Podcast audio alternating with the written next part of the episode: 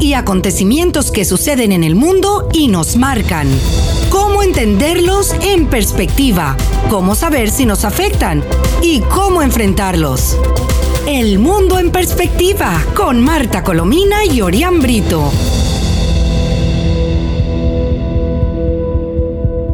Hola, muy buenas tardes, estimados amigos. Les habla Marta Colomina y este es el espacio El Mundo en Perspectiva, que transmitimos, como ustedes saben, todos los días a las 7 de la tarde en compañía de nuestro compañero, Orián Brito, y desde las emisoras Mundial 990M y 98.7 FM. Les recordamos, como hacemos siempre, que también pueden oír nuestras conversaciones en el podcast entrando a la página web actualidadradio.com. Sintonizas El Mundo en Perspectiva con Marta Colomina y Orián Brito. Hola, muy buenas tardes, Orián. Hola, buenas tardes. Viernes, bueno, viernes estoy muy preocupado, déjeme decirle, por la situación de Perú, por el futuro de Perú. Sí, bueno, no, no, es que, es que en solo dos días han ocurrido ya situaciones catastróficas que esperábamos como en un año, ¿no? Pero vamos, vamos muy, muy rápidamente, si me permites, porque Venezuela nos tiene indignados también, ¿no? Que aun cuando, aun cuando vamos a empezar con Venezuela y enseguida llegamos con Perú, porque Perú se va a llevar el resto del programa, la verdad se ha dicho. Seguramente. Aunque, aunque Guaidó declaró ayer, como tú seguramente sabes, que no hay condiciones para llamar elecciones al, evento convocado por la dictadura de Maduro para el 21 de de este año. Paralelamente, hoy han surgido noticias de que la negociación entre el régimen de Maduro y la oposición podría comenzar entre el 10 y el 20 de agosto.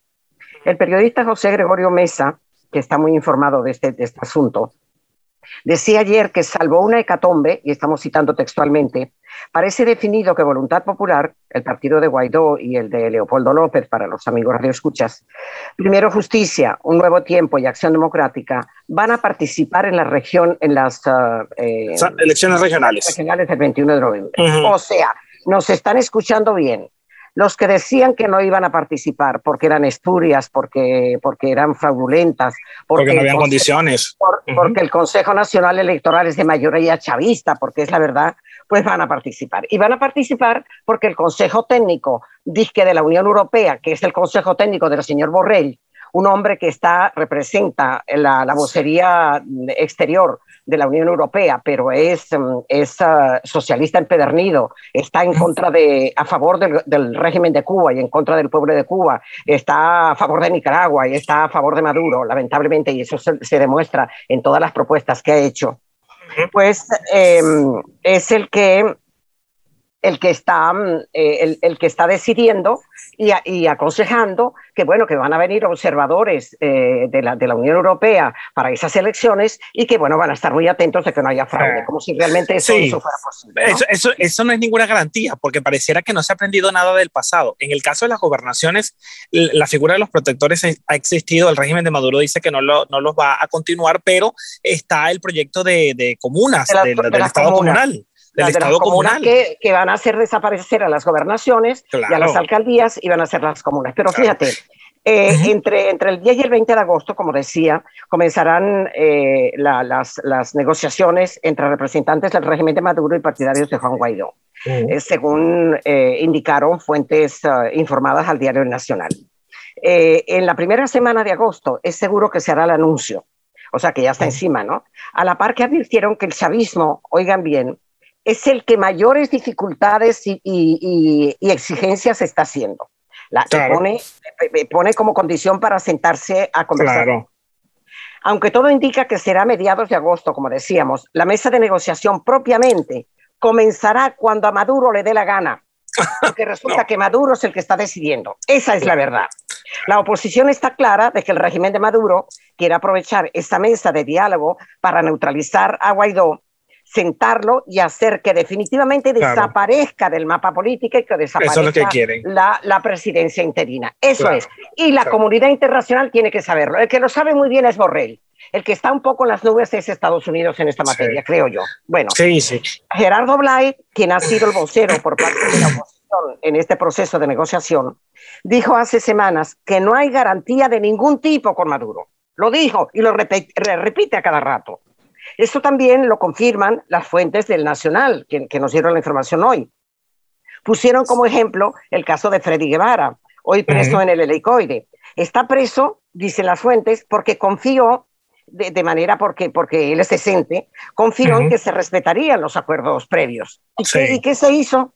Se había reunido ya se le dio una con, a la mesa. Con, altos, altas figuras del chavismo y ¿qué hicieron? Pues nada, que lo llevaron preso y respetaron totalmente, totalmente el acuerdo, ¿no? Claro. Bueno, Guaidó ayer nada más, frente a todo esto, ratificó que no hay condiciones para unas elecciones libres y transparentes, de modo que puede pasar cualquier cosa, y que Maduro no quiere ni oír hablar de elecciones presidenciales y parlamentarias limpias, solo ya las ya mañadas para el 21 de noviembre. Por eso Guaidó clama por el acompañamiento de la comunidad internacional en todas las etapas de la negociación y que insistan muy fuertemente en que, la, como, como ha hecho mm, eh, Estados Unidos, Estados Unidos en, una fecha reciente, que no recuerdo en este momento, eh, ha dicho que participar en, las elecciones mm, eh, regionales. Eh, regionales. no ayuda en nada a la salida de Maduro. Eso lo ha dicho Estados Unidos.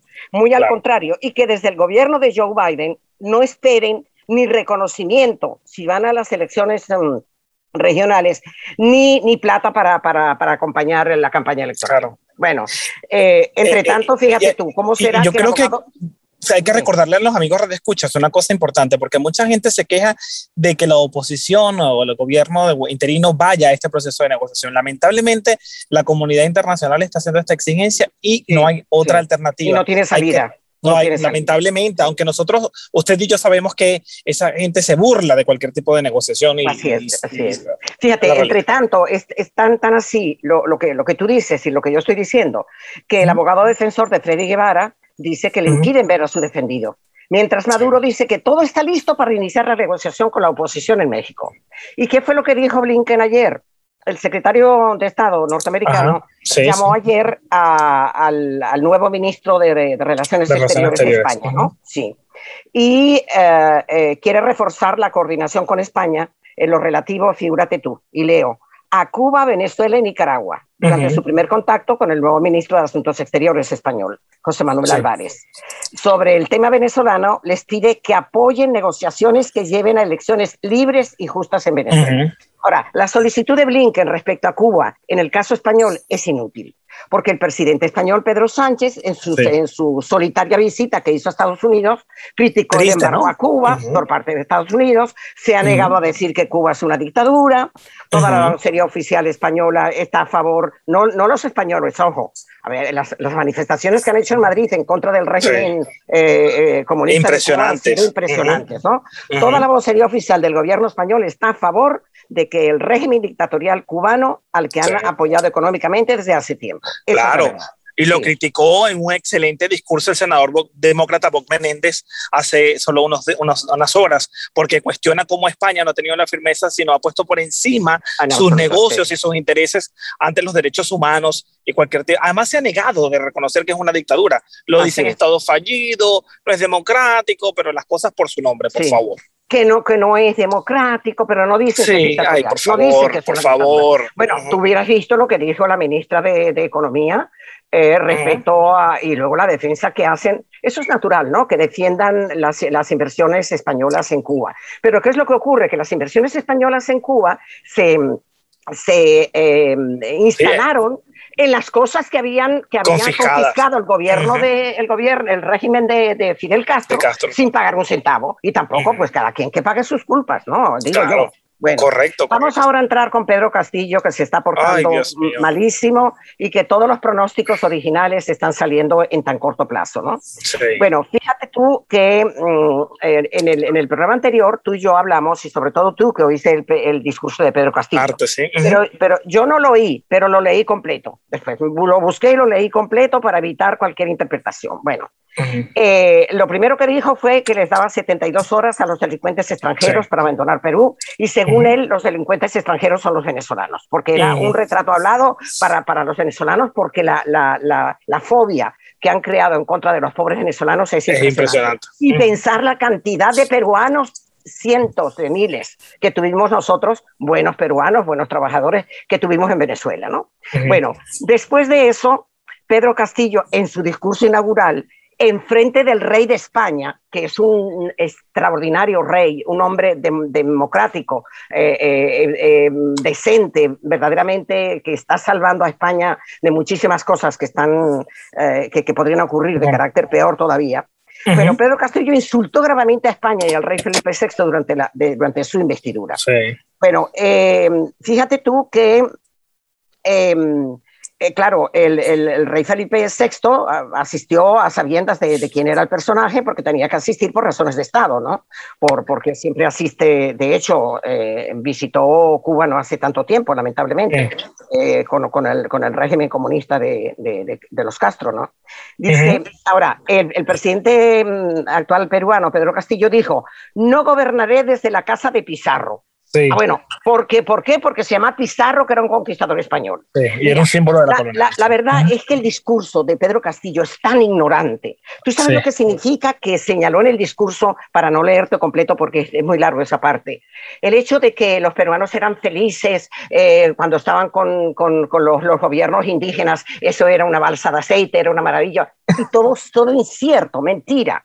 La, la, la, la, dictadura y el horror que eh, eh, eh, instauraron los jefes incas fue terrible.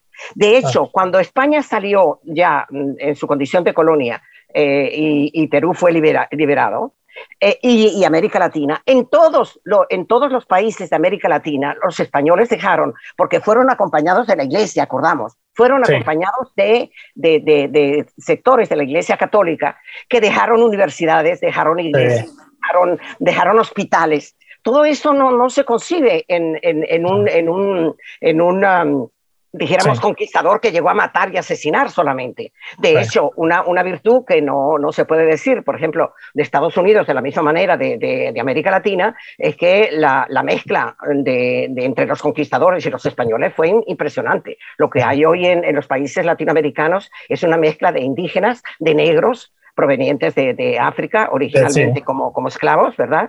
Y, y, de, y, de, y, de, los indígenas estaban, y de los, los blancos que vinieron del, del continente mm, europeo. ¿no? Y sigue siendo una incertidumbre dónde va a gobernar, porque, porque como ya usted lo adelantó, no dijo... Pero es que además otra cosa, es que no hay más que la casa de Pizarro, entonces se va a ir de Lima. O sea, va, va, a ir a su pueblo allá metido en, las montañas y en los valles. Es una cosa increíble. Bueno, es que además insultó, pero eso, no es nada. Eh, eh, insultó gravemente al, al, rey, diciendo eh, frente al rey Felipe VI, Castillo también ha señalado que durante cuatro milenios y medio nuestros antepasados encontraron maneras de resolver sus problemas y de convivir en armonía con la rica naturaleza que la providencia les ofrecía. Ahora que, ponga un poco de musiquita para eso. ¿no?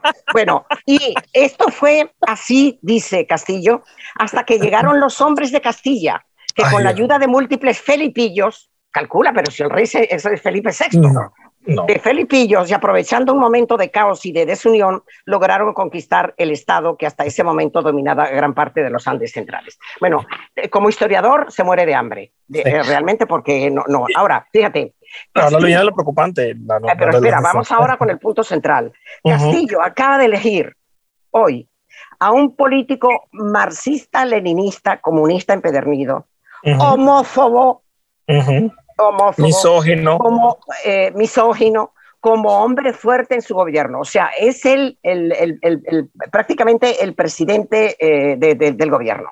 Bueno, el presidente del gobierno es Castillo, pero el segundo de a bordo con mayor poder es este señor que se llama, que, que, así será la, el horror que, los, um, que los, los uh, peruanos tienen en este momento, que el que era ya candidato y había decidido que sí, que se aceptaba, que es un economista muy sereno, muy centrado, eh, que es muy respetado en Perú, Pedro Franque, rechazó ya la posibilidad de entrar en ese gobierno. de Guido, Guido, Bellido.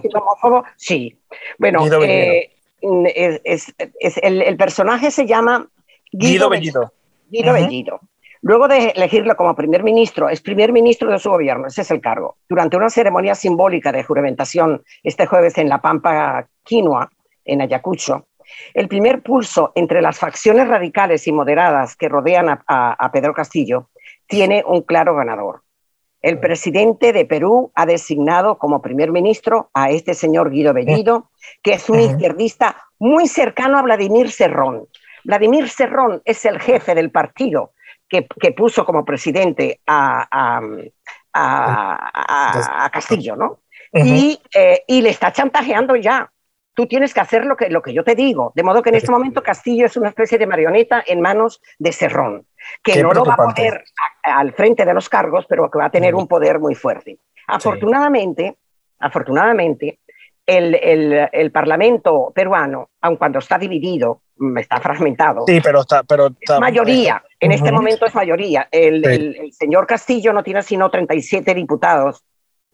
Que se le dividirán porque ahí están algunos de izquierda más moderada que no, que no, no seguirán, eh, dijéramos, ciertas, ciertas, ciertos nombramientos. Pero el caso es que el nombramiento de Bellido descarta la presencia de, en el gobierno de importantes figuras que habían servido de, vamos a ver, de freno para aquellos que criticaban altamente a, a, Castillo por ser comunista y por todas las cosas que dijo en la primera vuelta. En la segunda vuelta fue cuando se moderó y empezó a subir eh, la intención de voto. Pero ya sacó su verdadera personalidad. exactamente. Entonces resulta que figuras como Pedro Franque, un economista, como, como decía al principio, reputado, descarta su presencia en el gobierno eh, eh, como ministro de Economía. Su cercanía a Castillo después de las elecciones calmó a los mercados. Franque se reunió con las embajadas y los empresarios para asegurarles que Perú no expropiaría empresas ni está Sí, y también lo dijo Castillo. Como había insinuado Castillo en la primera parte de su campaña. Es la figura más sólida del gabinete de Castillo que ya se renunció de antemano antes de asumir el cargo. Claro. Sin embargo, la elección de un radical como Bellido lo ha echado todo para atrás. Bueno, la, cosa es tan, tan increíble que eh, eh, Franklin no es el único que se ha mostrado disgustado con este primer paso de Castillo. Otras dos figuras importantes del entorno más moderado han expresado también su desacuerdo. Son dos juristas también muy reputados y reconocidos, Julio Arbizu y Ronald Gamarra, que defendieron a Castillo también de las acusaciones de fraude electoral que había vertido Keiko Fujimori y dijeron que este movimiento inicial es una muy, muy mala jugada del presidente. Y, es una mala jugada, hay que déjenme recordarle a los amigos de escucha y sobre todo a la comunidad peruana aquí en el sur de la Florida que, no, que, que es muy importante que entre otras cosas ha desestimado catalogar o, o, dejado de catalogar a Sendero Luminoso como un grupo terrorista, ah. que es lo que es. Eh, bueno, y, este está la situación ligado Sendero Luminoso. Eh, espera, eh, este, este, este mm, ¿cómo se llama? Guido. Guido, Guido, eh, eh, fue miembro de, Sendero Luminoso y sigue defendiendo a Sendero Luminoso y sigue diciendo que en Cuba hay una democracia, que no hay una y, hay un rechazo generalizado. Los que lo critican, estos dos juristas a los que hacía referencia hace segundos. El primer error grave del gobierno es nombrar como, eh, como premier a una persona que en lugar de afirmar alianzas y consensos conseguidos, los espanta. Son palabras textuales. Y el rechazo es, toda la prensa, porque hoy estaba revisando, tengo en mi, en mi mano, el, primero es la, portada del diario Perú 21 y dice, comenzó el desgobierno. Ya califican esto como un desgobierno y la preocupación, por supuesto, de todos los sectores peruanos frente a estos primeros pasos. No ha pasado ni claro, 48 bueno, fíjate, La, la, hemeroteca, es decir, las cosas que uno dice antes y después se, se uno se arrepiente, ¿no? Pero ahí están dichas, ¿no? La hemeroteca no es nada, nada amable con Bellido, con este, este personaje. Ha declarado a los medios que no considera que Cuba sea una dictadura, como, como yo decía, ni que Sendero Luminoso merezca el, apelativo de terrorista. Apenas tiene experiencia en puestos de responsabilidad, ni se le conocen más méritos políticos que ejercer cargos intermedios dentro del partido. El de Bellido es un perfil muy discreto, todo lo contrario que en sus redes sociales, que ha metido la pata, para decirlo muy coloquialmente, eh, de, todas maneras. En Twitter y en Facebook eh, ha escrito mensajes homófobos, misóginos. Sí, sí, sí. Eh, burlándose de campañas publicitarias. ahí están todos en el diario del comercio hoy de Perú. A mí me asusta y, y me mensaje a los peruanos que no escuchan. Uno viene del futuro, parece mentira. Nadie aprende de las experiencias ajenas. y teniendo tantos venezolanos. Por cierto, hay un número de venezolanos, creo que tiene la cifra de venezolanos desaparecidos en la selva, en, en el desierto peruano, ¿no? Cruzando hacia la frontera, unos 20. Eh, no, 22, ya aparecieron. 22. 22 y, estuvieron justamente 22 días sin beber agua. Sin beber agua. Increíble. Bueno, mira, el primer gran nombramiento, este, este nombramiento, bueno, ha generado, un, como tú decías, ya viste la prensa peruana, un terremoto en el entorno del presidente. Es más, el gobierno está paralizado, porque ayer se suponía que Castillo tenía que nombrar a las 20.30 del día jueves eh, los, demás, los demás nombres. Eh, dos horas y media después no había nombrado a nadie, cerraron la sala donde, donde se hacían las, las nominaciones. Y las televisiones están emitiendo en directo desde el lugar donde va a, a celebrarse la ceremonia, que es el Gran Teatro Nacional de Lima, y muestran, eh, hoy por ejemplo han estado mostrando un estrado vacío con una mesa en medio sobre lo que hay sobre la que hay posada una Biblia, dos velas, dos velas y un crucifijo. Imagínate tú debe ser para espantar el diablo. ¿Es un gobierno o una secua? Bueno, bueno, bueno, bueno. Total que mm, las, las herramientas para el, juramento están, lo que faltan son la nominación, del el nombramiento de los ministros, ¿no? Así que... Bueno, vamos a estar muy atentos a esto. Oye, oye esto, mm. la discusión sobre el candidato idóneo para ser primer ministro ha sido larga. Mm. En los últimos días eh, sonó el nombre de Roger Najar, para que sepamos en qué, entorno tiene, tiene lamentablemente Castillo, ¿no? Otro político de la máxima confianza de Cerrón, el tipo este que es el jefe del, del partido, eh, de, Perú Libre. Eh, sus problemas con la justicia por el impago de la pensión de su hija eh, que tuvo con, con, una adolescente de 14 años y 30 con la justicia, por el, eh, eh, ha, ha, tenido la, la, protesta de un grupo de mujeres peruanas claro. que, le mandaron una carta a Castillo que no nombrara a ese personaje. Pero resulta que la mayor parte de los diputados de Castillo, de acuerdo con lo, con lo que acabo de ver hace poco, que están en, en, en, el nuevo Parlamento, este, eh, eh, son, son docentes, son maestros. Pero resulta que todos tienen reclamos de la justicia porque no le dan la pensión a sus hijos. Mira tú que, después otro día, otro día, otro, día, vamos a dar eh, noticia más, más, más certera. ¿no? Ahora, fíjate, otro titular que posiblemente el contenido no podamos dar a conocer completo porque ya se acerca la hora. Pero este es el titular de, un periódico español, Libertad Digital, que tiene unas investigaciones verdaderamente magníficas. El discurso leninista de Vladimir Serrón, el líder real del Partido Comunista que se ha hecho con el poder en Perú. Perú Libre es el partido del nuevo presidente del Perú, pero Pedro Castillo. Pero su líder real, el dueño, el que manda, el que además no acepta ningún disenso, es Vladimir Serrón. A solo, a solo, unos días de la toma de posesión de Pedro Castillo como presidente de Perú, este líder, Cerrón, expuso en un discurso ante sus militantes la política completamente leninista que piensa.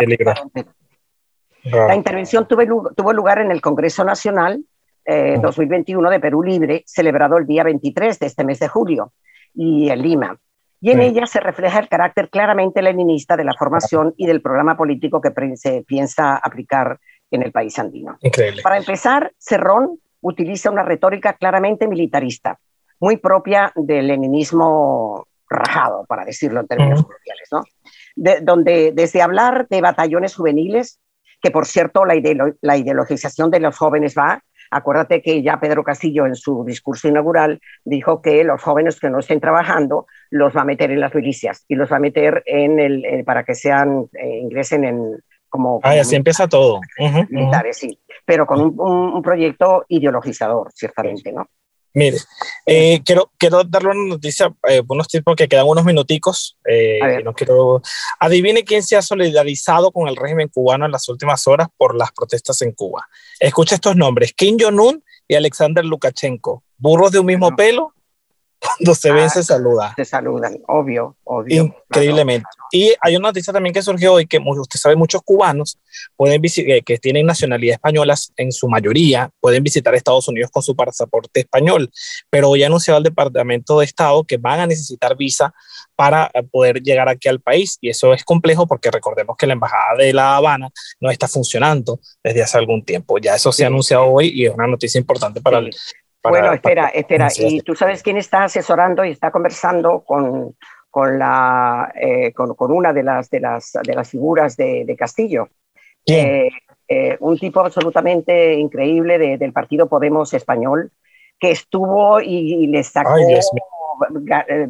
obtuvo un montón de dinero, son miles de, por, por, no decir millones de, de euros que obtuvo desde, desde Venezuela eh, Monedero. Monedero es el segundo de bordo, que el, apellido le va de maravilla. Sí. Este, y ese fue, ah, mm, Chávez lo nombró presidente de la Fundación Francisco de Miranda.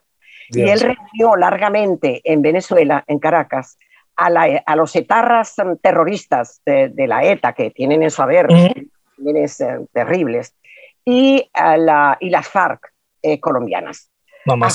Y estuvieron durante mucho tiempo intercambiándose las experiencias terroristas, hasta el punto de que el atentado que yo tuve eh, después expertos me dijeron que había sido eh, producto, eh, habían, habían intervenido también las FARC colombianas con personal del, del, régimen de, de, Chávez. en ese momento. y, y, y, posteriormente aprendieron la, la, táctica que me aprendieron a mí, que gracias que me aplicaron a mí, que gracias a Dios estoy viva, este, era aplicada, era utilizada por los etarras y en este caso fue utilizada por los eh, de las FARC que intervinieron en ese, en ese atentado. Mire, que, quedó un minuto, pero no quiero que nos ah, despidamos sin que me cuente qué ocurrió, porque eh, Chávez, se querían celebrar el natalicio de Chávez ayer en el cuartel de la montaña, donde están sus restos, en un, cuartel, en un antiguo museo militar. ¿Y qué fue lo que pasó? Que llovió tanto que creo que se les desplomó la tarima, ¿no? Se desplomó totalmente, sí. Yo digo, eh, este, que, que, ojalá sea una cosa premonitoria, ¿oíste? Porque era un andamio, un andamiaje de, de hierro gigantesco eh, en, la, en, el alto de la montaña eh, para a favor de Chávez, es decir, pues, con Chávez cuando murió, ¿no? De hecho, no saben si Chávez está enterrado allá, si dónde está enterrado, si realmente lo enterraron en Cuba, en fin. Bueno, pero se, se, ha totalmente eh, destrozado, totalmente. De modo que yo, quiero pensar que eso es premonitorio, ¿no?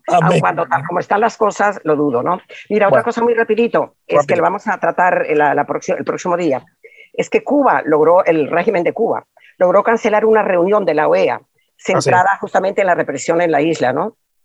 Em, logrando eh, eh, los votos de la comunidad del Caribe, con, diciendo además con la amenaza de que México y Argentina iban a votar también a favor del, régimen cubano, pero les dieron unos días y ahora resulta que se tardará un poquito para tratar ese tema. Lo van a condenar, sí, lo van a condenar y van a estar a favor del pueblo cubano en, la OEA, este, porque al secretario general de la OEA le, le dio COVID está con COVID a pesar de que estaba, vacunado. y concluyo con esto rapidito. Usted sabe que el expresidente de El Salvador, Salvador Sánchez Serén, está buscado por la justicia de El Salvador por, por sí, corrupción. recogió Nicaragua. Nicaragua le acaba de dar la nacionalidad increíblemente. Nicaragua, que por cierto detuvieron en Nicaragua, el ex canciller ayer también sigue persiguiendo y deteniendo a los opositores. Bueno, así está el mundo. Bueno, mira, y el próximo día vamos también a hablar de cómo la variante Delta, eh, Delta está obligando también a las empresas de Estados Unidos a reconsiderar sus planes económicos y, también y, las vacaciones desde de sus, de sus empleados, ¿no? Y de cómo también los demócratas y republicanos eh, desbloquearon, desbloquean en el Senado el, debate sobre el plan de infraestructura de Biden que eso es muy importante desde el punto de vista económico. Bueno, pues nada, muchísimas gracias amigos por la atención que nos dispensaron hoy y nos encontramos de nuevo el lunes. Recuerden que este programa, sí, lo pueden ver cada día. Mm, eh, el, de hoy se repite en el fin de semana y el, el lunes estamos grabando un, un nuevo programa hechos y acontecimientos que suceden en el mundo y nos marcan. Cómo entenderlos en perspectiva, cómo saber si nos afectan y cómo enfrentarlos. El mundo en perspectiva con Marta Colomina y Orián Brito.